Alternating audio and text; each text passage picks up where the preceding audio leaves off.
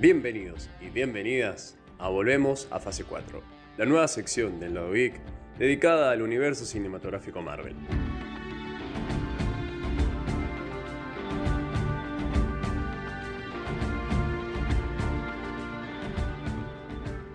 Hola, hola, hola, hola, ¿qué tal? ¿Cómo estamos, gente? ¿Cómo estamos? Estamos de nuevo en un nuevo episodio del Lado Geek en esta sección de que con gusto, con gusto, la verdad, volvemos a llamar, volvemos a fase 4. La tengo acá mi productor del otro lado de la pantalla, gente, a ese querido amigo que siempre, siempre, siempre está.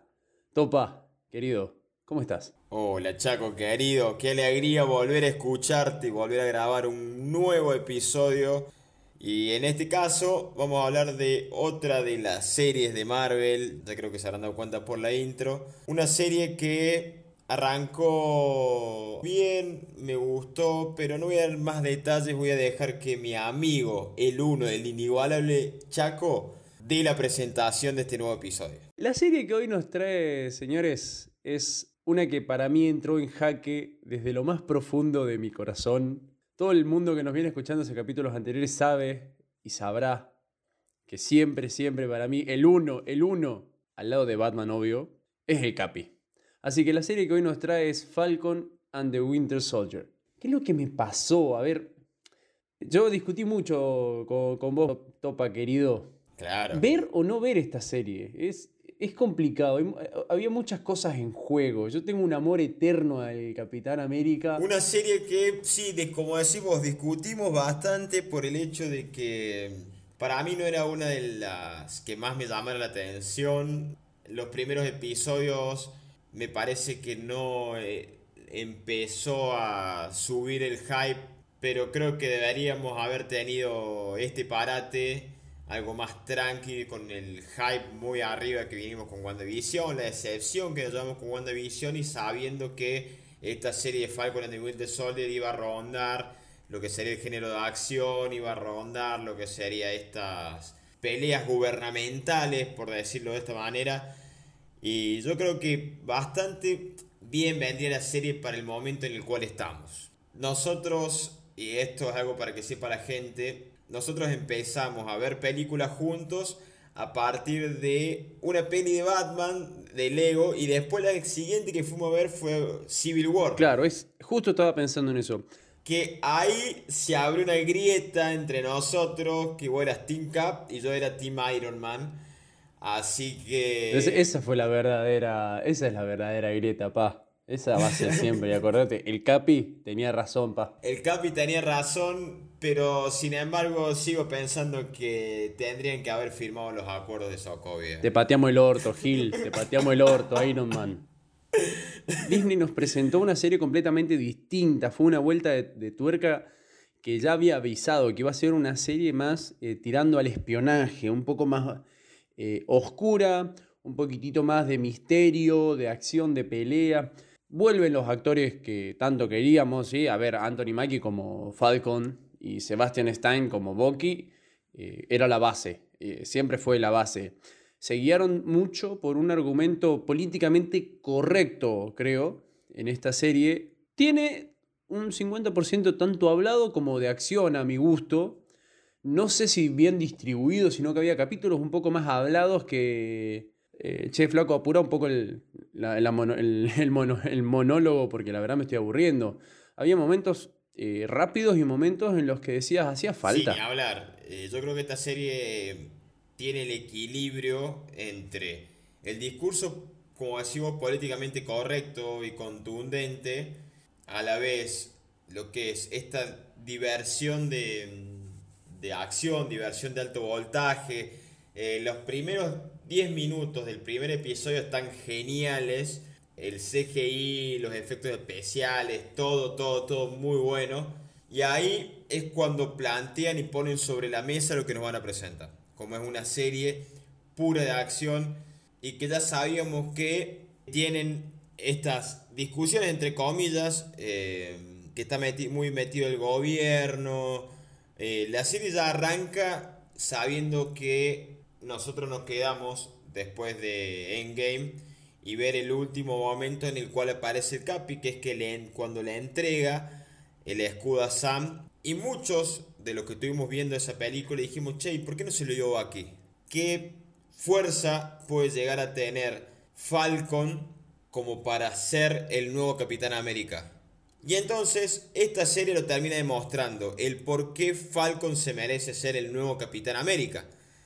Y todo el camino, todo el desarrollo de la serie nos va mostrando paso a paso, capítulo por capítulo, por qué realmente Sam Wilson se merece ese escudo.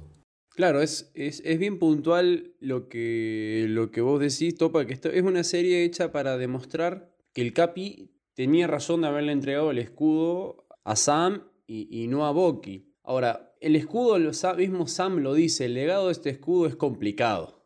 Y, y en base a eso, hablando de legado, es una serie en la cual traemos personajes de las otras películas del Capitán América. Tenemos cameos importantes y grosos, desde Emily Van Camp volviendo como Sharon Carter, George St. Pierre como Batroc, la verdad, o sea, pasaron casi... Eh, eh, lo que es el universo de Marvel pasaron 10 años desde el Capitán América de 2014 Así que son 10 años, el loco está gigante. El, gran, el gran regreso que todos esperábamos de Daniel Brühl, de El varón Simo. Todos queríamos saber qué pasó con Simo. Como decís vos, Simo quedó detenido en la ONU, interrogado por Everett Ross, y ahora vuelven a retomar con Daniel Brühl, sabiendo que no solamente tenemos a, a Daniel Brühl volviendo como varón Simo, lo que tiene el personaje Barón Simo que me gusta mucho a mí es que no sabes para dónde va a disparar, no sabes qué va a hacer. Es un personaje completamente impredecible. Y acá nos presentan el verdadero Barón Simo.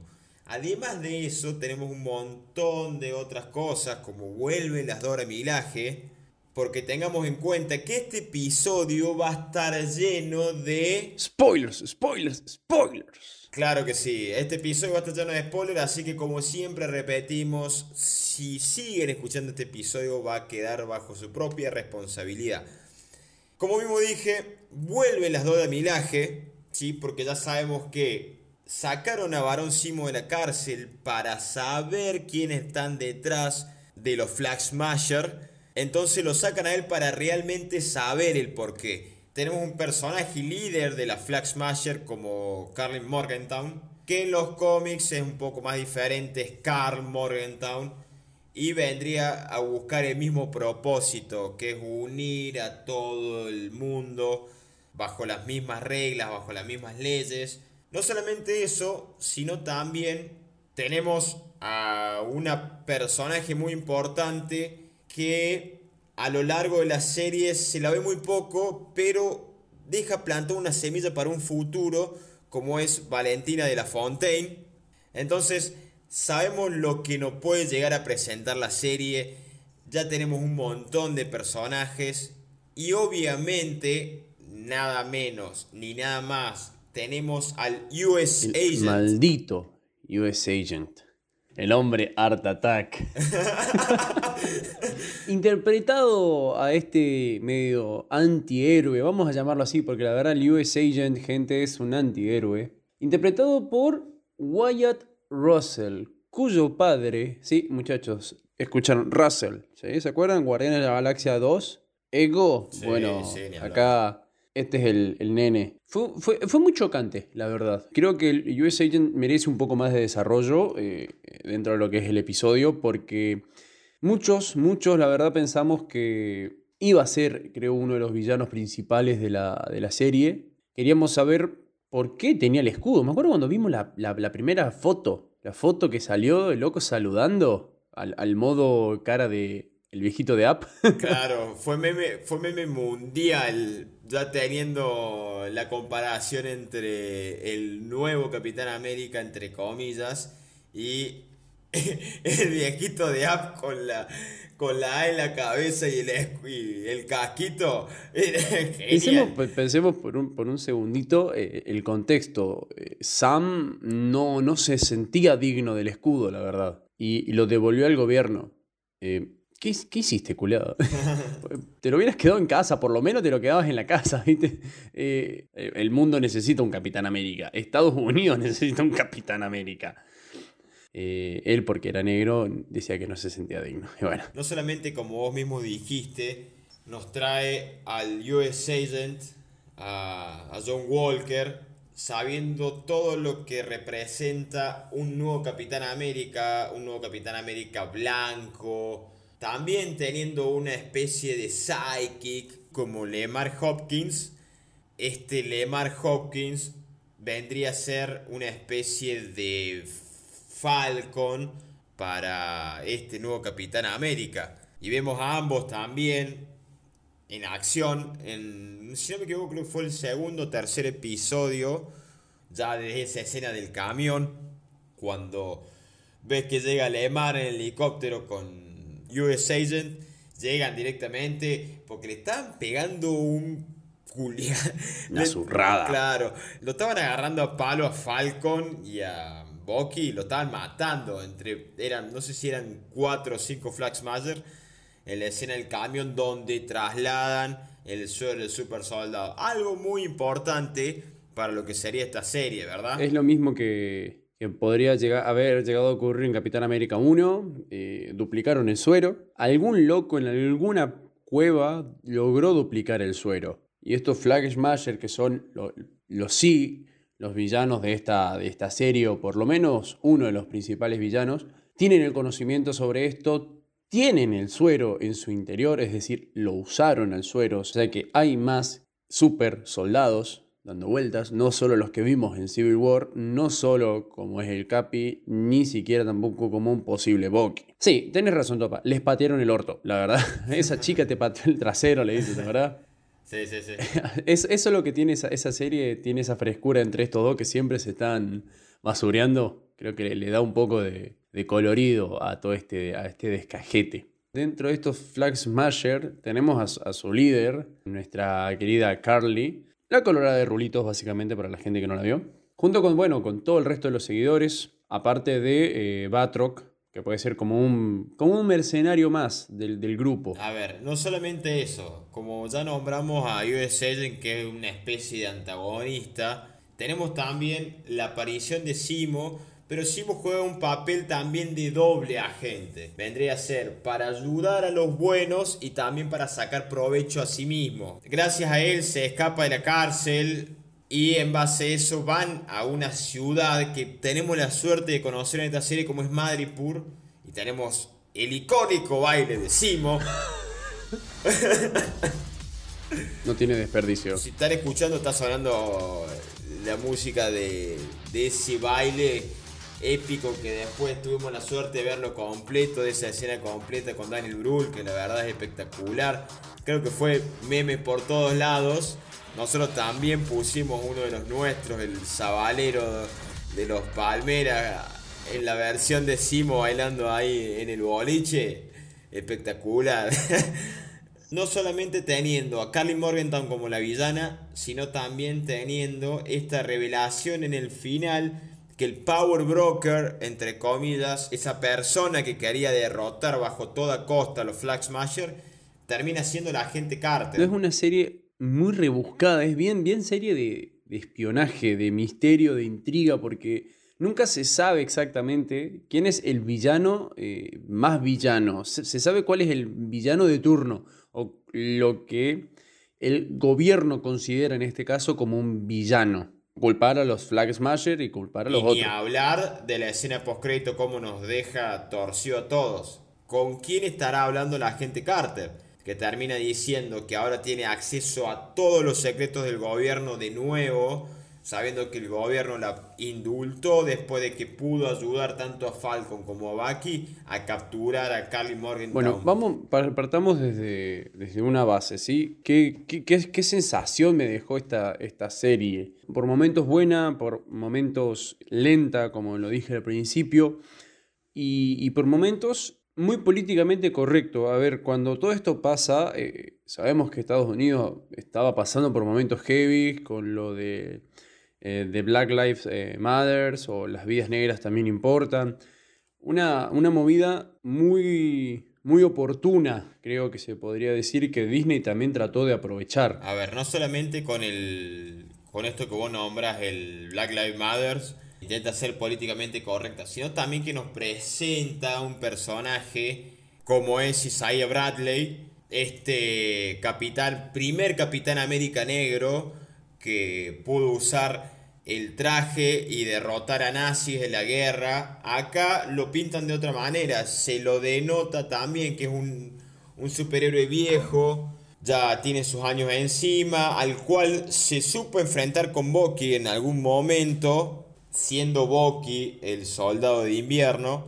Nos presenta también a un personaje como es Elijah Bradley, que es Patriot en los Young Avengers, en los cómics, y van plantando esta semillita para lo que se vendría en un futuro como todo tiene pinta de ser los jóvenes Vengadores. Ya lo presentaron en la primera serie Wiccan y Speed. Ya sabemos después de Endgame que tenemos a una Estature o la hija de Ant-Man. Ya sabemos también ahora que vamos a tener a Patriot. Y esperemos en un futuro que nos pueda presentar, ya sea, tenemos a Miss Marvel también, tenemos a Hulkling, que para mí va a estar más vinculada a Secret Invasion, que también puede llegar a conectar con esto. Obviamente, esta serie no solamente nos presenta a los jóvenes Vengadores, sino también a los Thunderbolts, sabiendo que ya nos presentaron a un US Agent que depara y tiene mucho pie a futuro, siendo tan joven el actor como White Russell para interpretar a este personaje por mucho tiempo más. Bueno, aparte de los mismos que vos nombraste, todos los Young Avengers, también tenemos la, aparición de, Joaquín Torres, ¿sí? El, por así decirlo, el, sidekick o el compañero de, de, Falcon en los cómics, que después se transforma en Hawk. Eh, recordemos que en una parte de. Después de las peleas finales, el traje de, Falcon lo hace bosta US Agent. Lo hace bosta, lo revienta y este lo guarda en un bolsito y le dice: Joaquín, tomad. Eh, dice: No sé qué hacer con él, quédatelo si quieres. Entonces Ahí también da pie a uno de los nuevos Vengadores. Son puntapiés iniciales, esos son los pequeños guiños que uno tiene que rescatar de esta serie, dejando de lado la, crítica inicial. Esa, ese puntapié para llevarnos hacia eh, lo que Marvel quiere de esta fase 4. Una serie en la cual lo que sí me gustó, y creo que capaz vos también vas a, apoyar esto, es que pudimos ver el lado humano de, de Bucky, al fin. Ese, e, ese lado eh, arrepentido de haber sido el soldado del invierno durante tantos años, de haber causado tantas muertes y cómo él está buscando la, redención. Claro, totalmente.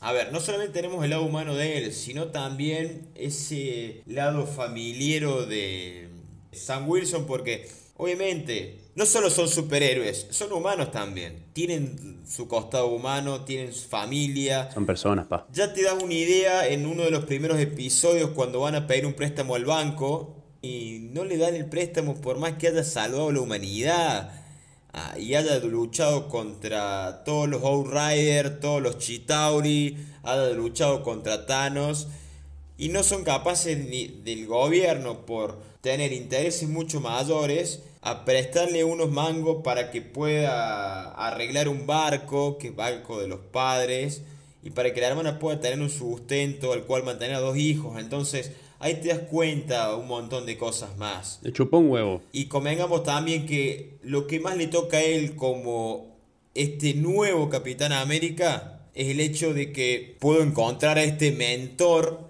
entre comillas, como fue Isaiah Bradley en en él, digamos, porque al ser el primer capitán negro, Isaiah Bradley, convengamos que por lo que muestran acá, fue culpado por un montón de cosas que en realidad fueron injustas, perder a mujer, eh, los hijos también lo perdieron a él, entonces hay un montón de cosas atrás de eso que fue lo que llevaron a este nuevo Capitán América.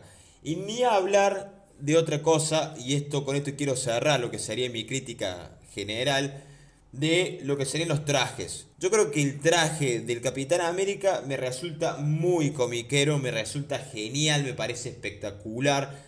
Tenemos a la máscara de Barón Simo también. Entonces, yo creo que tiene esos guiños a los cómics. Al final, también sabemos que Valentina de la Fontaine le, hace un nuevo traje al US Agent con las barras en negro y en gris que me pareció genial. Me parece que tienen grandes guiños a los cómics que me parecen que están muy buenos. A diferencia de quizás un poco WandaVision que sí los tuvo, pero no fue tanto como esta serie. Lo único a, criticar, podría decir, fue que eh, por momentos se hace lenta la serie porque a los primeros tres episodios no termina de arrancar. Por eso es la discusión entre nosotros, como es decir, che, a mí me gusta, no me gusta a mí esta serie, la verdad, no me llamó la atención, pero es una serie que hacía falta para conocer un poco más a los personajes secundarios, entre comillas, de Marvel, que ya lo hablamos en el episodio anterior con WandaVision. Y además de eso, también necesitamos, como dije, este parate de tanto hype, de tantas teorías de lo que vendría a ser la serie. Yo me voy con, me quedo bastante conforme y, está bueno que nos, nos muestren esta punta de lanza, por decirlo así, lo que puede llegar a traer un futuro. Justo me quería tocar ese, ese pequeño detalle y rápido que es, ese desarrollo fiel de los trajes. Eh, me encantó, la verdad te digo, el, el, traje de, de US Agent lo vemos por cinco minutos, ¿sí? Lo vemos por cinco minutos y dice, es el mismo, pero en negro, me encanta. me encanta, la verdad ver el desarrollo es, genial. Vos cambiaste el traje nomás y ya, ya tiene, tiene otro aire más misterioso, más... Ese es el agente US Agent. Está bien, es, chocante ver también a Falcon, a ver a, al, Capitán América eh, con, ese traje. Es fuerte, fue, fue chocante, bien, bien fiel al cómic, como vos decís, las alas, eh, las, las barras, las estrellas, el escudo en la espalda que vuele. Que esté hecho en Wakanda me parece genial, me parece muy bueno. Lo único malo quizás de, de, esa parte final de la serie es este discurso que está metido muy por arriba de Falcon que voy a decir, está bueno, pero ya está, macho, ya cortala porque... No, no, no hable más, ya está, ya dijiste mucho. Es más, ah, eh, bueno, justo haciendo referencia a eso, es, es una de las principales críticas creo que tuvo la serie. A ver, está perfecto el discurso, eh, bien hecho, pero hasta Bucky mismo lo dijo. La verdad es que presté atención hasta solo cuando dijiste barras y estrellas y alguien negro usando el escudo. es, genial, es genial y, la verdad es que sí, a ver, es muy perseguida esta serie por el mismo hecho eso, a ver, que un hombre negro que no sea rubio, ojos celestes y que no tenga el, super suero no puede ser el Capitán América. Ese es el argumento de toda la serie. Pero ese es el argumento por el cual también el capitán Steve le dejó el escudo a Sam, porque es una buena persona, no es un buen soldado, que es la gran frase. El suero amplifica lo que vos tenés en tu interior. Si eres bueno, lo engrandece. Si eres malvado. Entonces, ¿qué es lo que le pasó por un momento también a, US Agent? Usó el, super, suero también. Pero él pudo darle vuelta a la tortilla. Pero cada tanto me veo que le sale el bichito malo, ¿eh? ojo. Eso para un guiño para futuro también. De ahí porque es un antihéroe. O sea, convengamos que tiene las secuelas de un soldado que fue explotado, entre comillas, por toda su vida en la en el ejército estadounidense. Como decimos, cada dos por tres se le zafa un poco la chaveta, pero también decide reivindicarse más. En la escena esa yo pensé que no se iba a reivindicar, que fue cuando Bucky está luchando para que no se caiga este camión blindado, que él le termina dando una mano. Y ni hablar la escena post-crédito que nos dejó el anteúltimo episodio que me hace acordar mucho la escena de Iron Man él fabricando su propio escudo. Obviamente después lo tira y un plato, porque se cae. Y sí, sí, es puro acero, boludo. Y se rompe. Pero me pareció genial. Una serie que nos dejó eh, un 50-50, creo, a la, generación mía. Eh, a los amantes del Capitán América original. Sigue siendo fuerte. Para mí me cuesta mucho. Lo vi hasta hace poco, lo, lo estaba viendo y, me sigue costando. Me sigue costando.